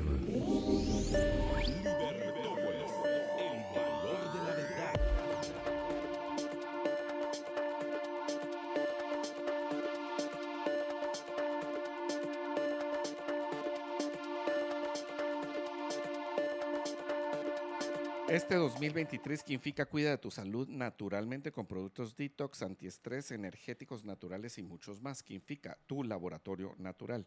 Visita hoy una tienda Quinfica cerca de ti. Estamos en Centro Comercial Montúfer, zona 1, 2, 9, 10, ahí en la 20 calle, la zona 10, en zona 13, en la Avenida de las Américas, zona 15, en el Boulevard Pista Hermosa, también en San Nicolás, Majadas, y Antigua Guatemala. O haz tus pedidos al WhatsApp 4022-2256 en www.quinfica.com y en Facebook como Quinfica Medicina Natural.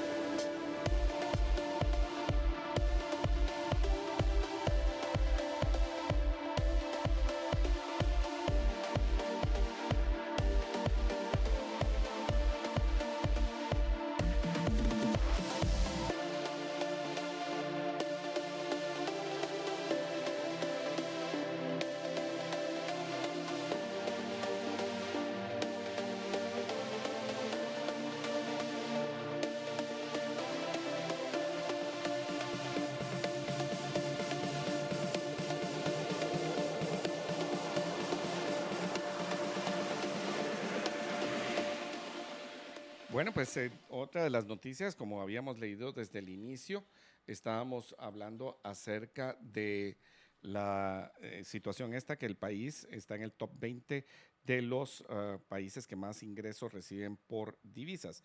Y un, uh, pues lo que hay es un estudio elaborado por la Asociación Mundial de Conocimiento sobre Inmigración y Desarrollo, una iniciativa del Banco Mundial que se llama KNOMAD, evaluó 176 países y coloca a Guatemala entre los países que más reciben. Esta es una noticia que está en la página eh, 8 del diario Soy 502, hoy lunes 13 de marzo. Entonces, a nivel global, el estudio revela que en la pandemia el uh, COVID-19 ralentizó el flujo de inmigración del mundo en un 27%. Y esto pues lo sabemos porque las fronteras de los países estaban completamente cerradas y no se dejaba transitar de un lugar a otro. Además de las restricciones de viaje, la pérdida de empleos y los crecientes problemas de salud significaron que muchos trabajadores migrantes no podían enviar dinero en forma de remesas a sus familias en sus países de origen. Eso es un dato curioso a nivel mundial porque en Guatemala sí tuvimos un mayor flujo de remesas en el año 2020. Eh, imagínese usted, eh, pues eso quiere decir que los guatemaltecos, preocupados por sus familias, hicieron esfuerzos aún mayores por enviar eh, divisas a nuestro país. El, este flujo de remesas recibidas en los países se redujo un 1.5% a 711 mil millones de dólares a nivel mundial en 2020. Pero después, en los siguientes años, es decir, en el 2021 y en el 2022, el incremento pasó desde esos 711 mil a 781 mil en el año 2021 y 794 mil en el año 2022. hay un ritmo constante ah, del ah, incremento y eso pues nos deja a nosotros que en Guatemala en el año 2000, imagínese usted en el año 2020, el año de mayor fuerza de la pandemia, estuvimos en 11.340 millones, pero ya en el, 2000 año, en el 2021 estuvo en 15.295.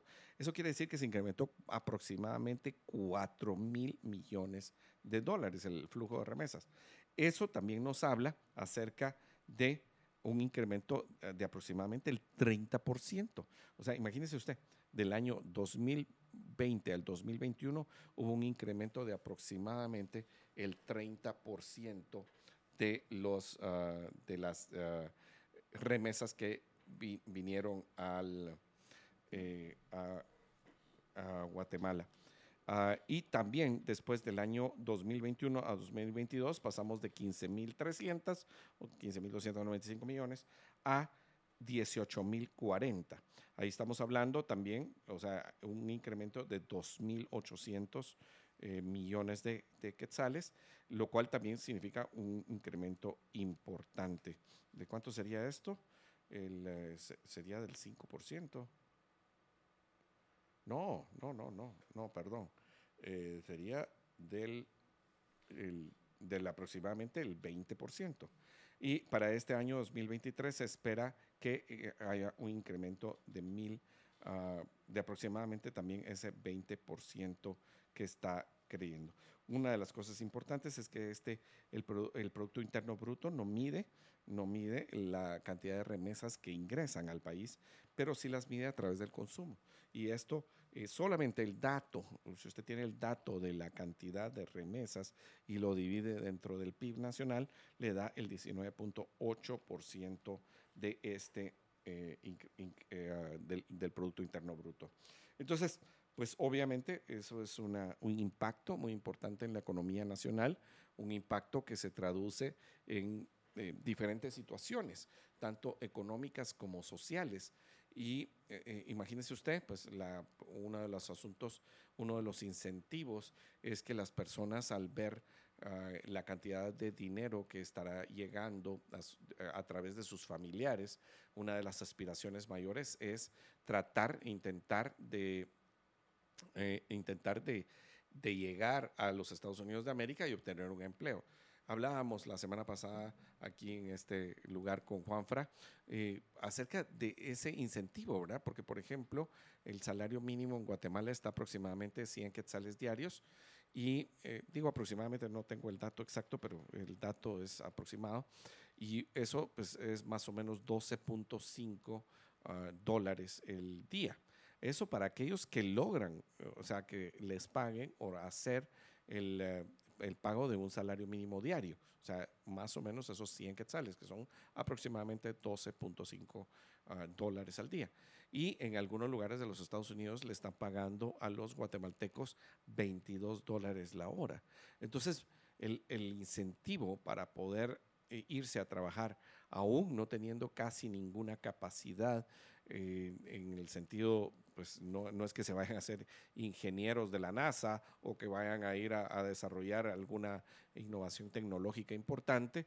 O sea, ya solo la mano de obra poco calificada ¿sí? ya tiene un gran incentivo para poderse ir a trabajar fuera de nuestro país. O sea, 22 dólares comparados a 12, o sea, usted estaría hablando que si fuera por hora y estamos hablando de 8 horas, estaría hablando de aproximadamente 1.5 dólares la hora. Entonces usted compara 22 dólares contra 1.5, por eso el incentivo tan grande de muchas personas de hacer el viaje. Aproximadamente creemos que 2.000 personas diarias eh, se van de Guatemala intentando llegar a los Estados Unidos. Y por, ese, por otro lado, tenemos también la fuga de, eh, de yo, creo que la fuga de cerebros, como tal y como se dice, se habla muchísimas veces acerca de la gente que está capacitada, que estudió en nuestro país y que pudiera dejar algo en el sentido de innovación, de tecnología, de creación de empresas, pero no es solamente eso sino que realmente tiene que ver con que todas las personas son capaces, todas las personas que vivimos en este país somos capaces, somos, eh, tenemos inteligencia para poder desarrollarnos. Entonces, en realidad, la fuga de cerebros es, es completa, desde las personas que tienen eh, más capacidades adquiridas que aquellas que las tienen todavía por desarrollar. Porque resulta que el trabajador guatemalteco que muchas veces puede ser una persona desnutrida o con baja escolaridad, se va a los Estados Unidos y resulta un magnífico trabajador. Entonces, resulta que no es solamente lo que está eh, en su entorno y que muchas veces eh, aquí lo descalificamos de por sí, sino que estamos hablando de que estas personas cuando llegan a otra situación donde sí hay una oportunidad de crecimiento, pues van a poderse desarrollar. Y Claro, las condiciones allá no son exactamente eh, de, un estado de bienestar donde llegan y se les empiezan a dar medicina, uh, les dan una bolsa solidaria o, bolsa segura, como usted le quiera llamar, ¿sí? o les den un, una cantidad de dinero eh, o escolaridad, ya, ya entraron a la universidad. No, o sea, van a trabajar, van a trabajar. Yo recuerdo muy bien una prima que se fue a los Estados Unidos a trabajar como niñera y que en su momento tenía tres trabajos, o sea, hacía un trabajo de niñera, que no es un trabajo fácil porque pues tiene que estar desde muy temprano hasta muy tarde, pero iba a estudiar en la, en la noche y el sábado y domingo cuidaba a otra persona, que si no recuerdo mal, un anciano, y tenía otro trabajo que ahorita no, no logro recordar, pero así sacó su doctorado en educación. O sea, hizo todo el trabajo para tener un doctorado en educación y no quiere decir ahora que por eso trabaje menos, sino que, sino que sus condiciones laborales cambiaron completamente. Pero el punto es que los guatemaltecos con las oportunidades necesarias pueden desarrollarse. Entonces el gran reto, el gran reto para nuestro país es lograr esas condiciones necesarias, esas condiciones que generen millones de empleos. ¿Cómo hacemos para que haya millones de empleos en Guatemala? Eh, ah, recientemente en, eh, se daba la inauguración de esta fábrica en, allá en Ayutla, en Tecungumán, donde se van a fabricar partes de esta empresa japonesa que va a fabricar partes para, eh, para las empresas de Estados Unidos, o sea, repuestos o partes para alguna empresa que fabrica autos, pero al final partes para automóviles. Y esto pues, es un gran anuncio, o sea, aproximadamente mil empleos. Eh, por el otro lado estamos perdiendo mil empleos allá en las mineras en el store y en este lado pues tenemos mil empleos, lo cual es importante, nadie va a decir que no. Ahora, ¿cómo hacemos para obtener, o sea, cada año hay 400 mil jóvenes que pasan de 17 a 18 años, a la mayoría de edad. Algunos de ellos no trabajarán porque se pondrán a estudiar, algunos de ellos tendrán la oportunidad de seguir estudiando, pero muchísimos de ellos no. Entonces, ¿cómo hacemos para, eh, para que la mayoría de estos jóvenes puedan obtener un trabajo formal? O sea, ese es el gran reto a nivel nacional, el gran reto de poder encontrar esos espacios donde la inversión, inversión tanto propia como foránea, pueda venir al país y, y poder crear más fuentes de trabajo. Lo decía por ahí un consultor, el, señor Paul Boteo, que el dinero ahorrado en Guatemala no alcanza para crear los empleos que necesitamos en este país. Entonces tenemos que crear las condiciones necesarias para que el país reciba la inversión, que es empresas que se traduce en empleos, tan grande como la que hicieron los ah, países del Asia, como por ejemplo la China, Singapur, eh, la misma Camboya, Vietnam, lo que están haciendo para asegurar, para darle confianza a las empresas de que van a llegar a invertir su dinero y que van a obtener ganancias por el fruto de su inversión y que las van a poder sacar de, su país, de este país. O sea, que las van a tener protegidas, que la inversión que hicieron no la van a perder, como lo que está pasando en otros países donde se, oye el grito de expropiese, ¿verdad? Y ahora ya pues ya no es solamente en Venezuela, también en Nicaragua. Y de este lado, pues entonces podremos hablar acerca de que cuando traemos las inversiones, con esa confianza necesaria, con esa confianza de que va a haber una ganancia, entonces va a haber millones de empleos en Guatemala y cuando haya esos millones de empleos, pues la migración se va a detener. No que, no que las remesas estén mal, porque al final, si no tuviéramos las remesas, este país estaría hundido muy posiblemente en una economía completamente estancada, en una economía que no diera los frutos que está dando hoy. Y sin crear, más importante, sin crear las condiciones adecuadas para algunas familias que reciben esas remesas de forma directa, porque al final el primer el, primer beneficiado de la familia, pero también es el primero que está siendo castigado socialmente, porque hay una separación familiar eh, importante para aquellos que logran llegar sin ningún daño a los Estados Unidos de América y que empiezan a trabajar ahí. Pero tenemos todos aquellos que llegan con algún daño. O sea, eh, yo contaba esta historia de una, una dama que nos, eh, que nos contaba que su empleada de casa pues se fue a, los Estados Unidos y ahora está ganando 22 dólares la hora, porque ella es la que, la, la que nos dio el dato. pero en el camino fue violada tres veces o por lo menos por tres personas, que, que al final es lo mismo, ¿no? Es lo mismo, una, una, situación terrible y el costo que tuvo que pagar esta, esta jovencita de poderse trasladar y, y perder pues, eh, esa seguridad física que toda persona debe tener. Entonces, eh, yo creo que sí es complicado, eh, es complicado que podamos entender y que podamos darnos a, a la esperanza en nuestro país de saber qué es lo que va a suceder ah, con, nuestros, eh, con los empleos suficientes para que nuestros jóvenes puedan tener un trabajo.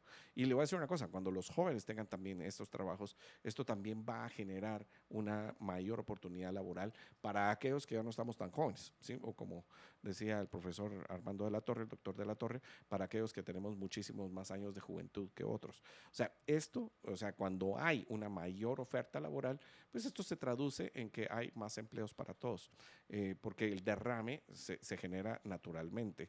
Eh, eso es lo que esperamos. Esperamos que, que las personas puedan crecer por medio de que haya una mayor empleabilidad, una mayor cantidad de empresas y esto solamente se puede dar si se generan las Um, eh, las condiciones de inversión propias en el país. ¿Por dónde hay el camino? Mire, básicamente, ¿sí? justicia y seguridad justicia y seguridad. O sea, que haya seguridad para las personas que vienen a invertir, para que haya justicia. O sea, que si hay algún problema a nivel justicia, que pueda decir, mire, voy a recurrir a tribunales y me van a apoyar. Para aquella empresa que no solamente en la ciudad de Guatemala, sino que en el resto del país se instale en algún lugar y que no vaya a ser invadida por, por alguien más que, que reclame asuntos eh, que, que, que no van al caso, sino que simplemente reclame y que deje de hacer que se produzca en ese determinado lugar después de que se han invertido cifras importantes. Pero bueno, sí, eh, tenemos que ir a un corte para, para, nuestros patrocinadores y venimos de regreso para la parte final y las conclusiones.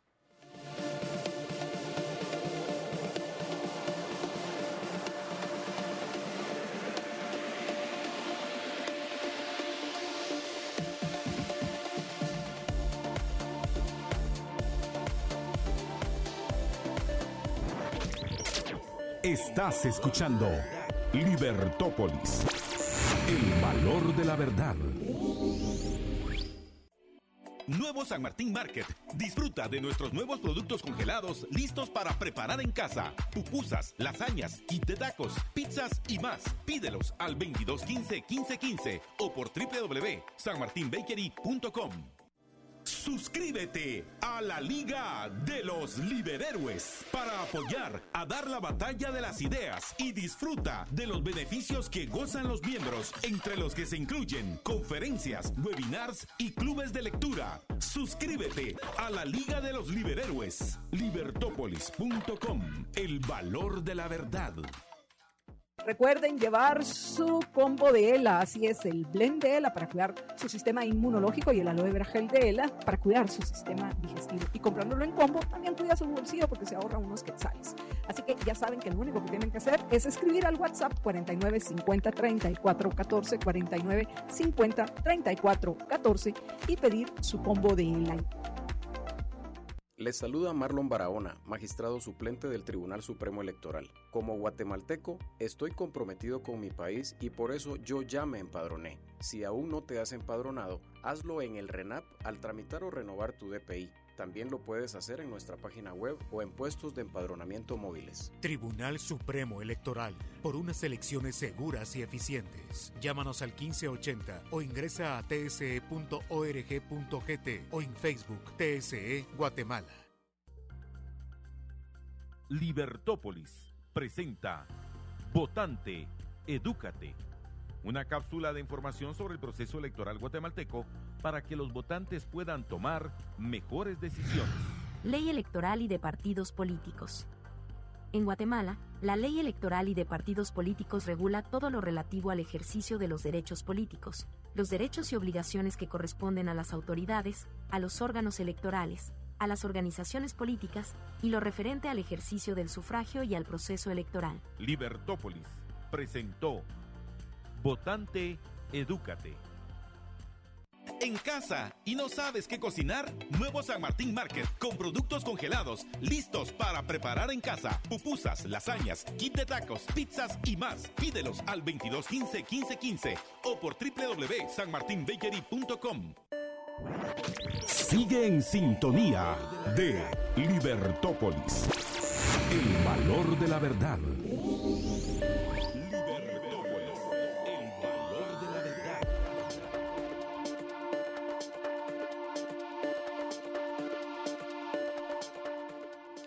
En esta parte final de nuestro programa, eh, primero pues queremos ah, sa- saludar a nuestros oyentes. Eh, hoy pues eh, no he podido saludarles en las redes sociales, pero también importante saber que tenemos muchísimos que nos escuchan por la radio, por la 102.1 FM Plus, y que están en sintonía todas las mañanas para que podamos hacer este análisis en conjunto de las noticias ah, nacionales. Y como era de esperarse, como empezamos, pues hoy tenemos que hablar acerca de, de esta terrible noticia con la que amanecemos.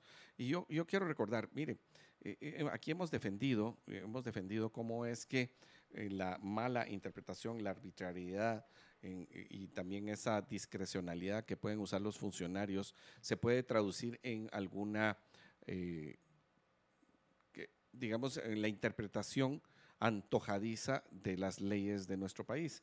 Y cómo el Tribunal Supremo Electoral primero denegó la inscripción de dos partidos políticos con sus binomios presidenciales, uno eh, para el partido ah, eh, el partido donde está postulado el señor ah, Roberto Arzú García Granados, que no ha logrado su inscripción, y el otro del MLP, el Movimiento de Liberación de los Pueblos, por la inscripción de la señora Telma Cabrera, eh, que ya corrió para las eh, presidenciales hace cuatro años y quedó en el cuarto lugar, y el vicepresidenciable Jordán Rodas. En caso del señor Jordán Rodas, pues se adujo que el finiquito había dejado de tener validez porque él tenía una denuncia, una denuncia acerca de la mala utilización de los recursos mientras fuera procurador de los derechos humanos. Ahora, mire, eh, eh, este es el asunto acerca de la arbitrariedad, o son o todos hijos o todos entrenados. O sea, en este caso, el señor Jordán Rodas, eh, que, ah, mire, le, voy a decir claro, yo nunca, nunca, nunca votaría por él. Yo, o sea, no, cuando, cuando él fue aspirante a la Procuraduría de los Derechos Humanos, dije, mire, tenga cuidado, él, él no va a actuar como dice que va a actuar. Sí, y justamente no actuó como engañó y muchos de los eh, diputados al Congreso de la República que le eligieron, eh, después decepcionados acerca de cómo les había hablado y cómo les había convencido y acerca de algunas otras presiones que se tuvieron. Pero, lo que, digo, nunca votaría por él, pero no creo justo que se le limite su participación en el caso de que hay un supuesto finiquito o esta constancia temporal de inexistencia de cargos, como, como se llama, como le llamamos al finiquito. Entonces, este no pueda correr porque presenta el finiquito, pero cuando se mira, si se verifica acerca de si tiene alguna otra uh, algún señalamiento, pues aparece que sí. Pero mire, o sea, él no ha sido condenado en juicio, él no ha sido él, él, no ha llegado a un proceso donde se diga, mire, no solamente se admite el proceso para ir a juicio, sino que también se le condena. Pero en el caso del señor Manuel Antonio Valdizón, que está condenado en los Estados Unidos de América y eh, todavía está cumpliendo la condena, porque lo que le hacen es rebajarle la pena, enviarlo a Guatemala, pero él todavía mantiene esa condena. Y bueno, usted, como dice el artículo 203 de la Constitución Política de la República, que la jurisdicción la, es, la eh, la ejerce, dice, con exclusividad la función jurisdiccional en el territorio guatemalteco, está por el, organismo judicial. Pero mire, eso es, eso es verdad, pero no 100%. Y ahora le explico por qué. No es verdad porque se entiende que la jurisdicción eh, penal pues ha tenido pues, algunas, uh, algunas otras aristas, como por ejemplo el, eh, el derecho consuetudinario indígena que se ejerce en algunas localidades y que la propia Corte Suprema de Justicia ha fallado y la Corte de Constitucionalidad a favor de mantenerla, pero no solamente esta, sino que en el, uh, el Tribunal Supremo Electoral por sí mismo, o sea, por sí mismo, es un ente de jurisdicción, solo que de jurisdicción electoral. Y esto no tiene nada que ver con lo penal, sino que tiene que ver con que justamente cuando usted lee eh, el artículo, que yo siempre he dicho que es un artículo romántico, el artículo 113 de la Constitución, que habla acerca de la capacidad, la idoneidad y la honradez de aquellas personas que aspiran a un cargo público, entonces es evidente que el señor no es honrado. O sea, es evidente. O sea, vino esposado en un avión, o sea, eh, deportado de los Estados Unidos de América. Y aquí entró a un proceso. En octubre de 2022, él es uh, retenido en una cárcel y posteriormente en este enero, él sale bajo fianza también, o sea, con un arresto domiciliar a su casa. Entonces, él tiene señalamientos. Mire, uno de los señalamientos es que él eh, es, tiene eh, por el transurbano. Dice, se le vincula en el caso denominado Oderbrecht una trama de sobornos y también el transurbano por el supuesto desvío de fondos por medio de la Sociedad de Expansión Corporativa Millennium junto con rutas metropolitanas de transporte. De esas empresas se habría sustraído 6.5 millones de los subsidios, o sea, no de cualquier dinero, del dinero de los subsidios uh, al transporte público y desviado al partido líder que fundó para financiar sus campañas. El 11 de enero salió, luego de pagar una fianza de un millón por el proceso transurbano y de 800 mil por el caso Odebrecht. Perdón, pero esa es jurisdicción guatemalteca. Si, si los tres magistrados que votaron a favor de, permitir su inscripción, o sea, de aceptar la nulidad, eh, esto es guatemalteco. O sea, él está bajo fianza en su casa No, no hay otra cosa, no hay mucha discusión. Y además de eso, ustedes son un órgano jurisdiccional en el punto de vista electoral y no puede permitirse que esta persona corra cuando está con estos señalamientos gravísimos, no graves, sino gravísimos. Y entonces yo uh, por eso estoy eh, denunciando, como muchas personas están haciendo en nuestro país hoy, como bastantes periodistas, algunos editorialistas, y hoy he recibido la noticia de que el partido, eh, y déjeme leerle, déjeme leerle aquí, pero vamos a ver. Sí, nos dicen que el señor David, eh, David Pineda del partido, aquí dice Podemos, pero si yo no recuerdo mal, él está en Prosperidad Ciudadana. Sí, por eso fue la confusión de Roberto Arzú, está en Podemos. Y él, eh, David Pineda, Pineda dice, el partido Podemos, ante la discrecionalidad del Tribunal Supremo Electoral, violando la igualdad ante la ley, antepone, atentando contra la democracia y para rescatar la confianza en el proceso electoral, planteó hoy a las 11 y 10, o sea, fue ayer, perdón, sí es el partido Podemos, el vicepresidenciable del señor Roberto Arzúdez, quien escribe en su Twitter, entonces ah, habla acerca de atentando contra la democracia y para rescatar la confianza en el proceso electoral, planteó hoy a las 11 y 10 de la noche un amparo ante la Corte de Constitucionalidad de Guatemala por inscripción de Manuel Valdizón. Yo le quiero recordar solamente que no era ese el camino. El camino era plantearlo ante la Corte Suprema de Justicia, porque ah, para los fallos del Tribunal Supremo Electoral, usted se tiene que amparar en la Corte Suprema de Justicia. Esperamos que el partido Podemos pueda rescatar esto y cambiar la dirección de lo que está haciendo para hacerlo eh, en las vías adecuadas. El proceso de amparo lo puede hacer cualquiera. Mire, ya los aquí podemos hacer el llamado a los partidos políticos para que hagan el trabajo, ¿sí?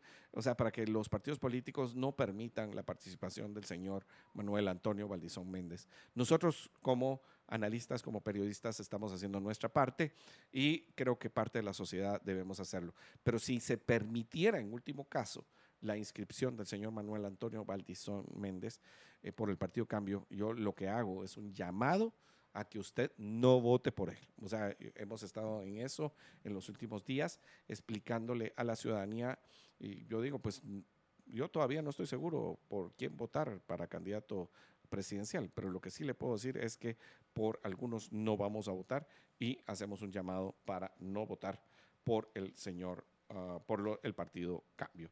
Bueno, pues hemos llegado hasta el final del programa y les agradecemos a todos por su atención. Esperamos tenerlos mañana otra vez eh, y en las ediciones del mediodía y de la tarde de Libertópolis, el valor de la verdad, donde seguimos luchando por un Estado de Derecho con justicia que proteja la vida, la libertad y la propiedad de todos los guatemaltecos.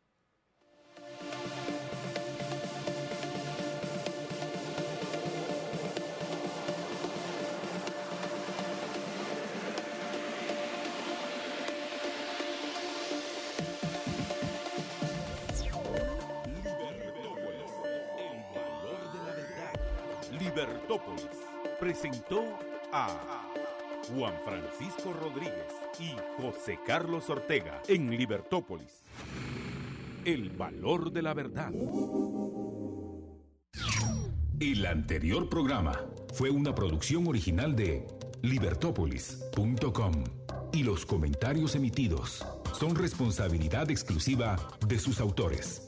En consecuencia, son ajenos a 102.1 FM.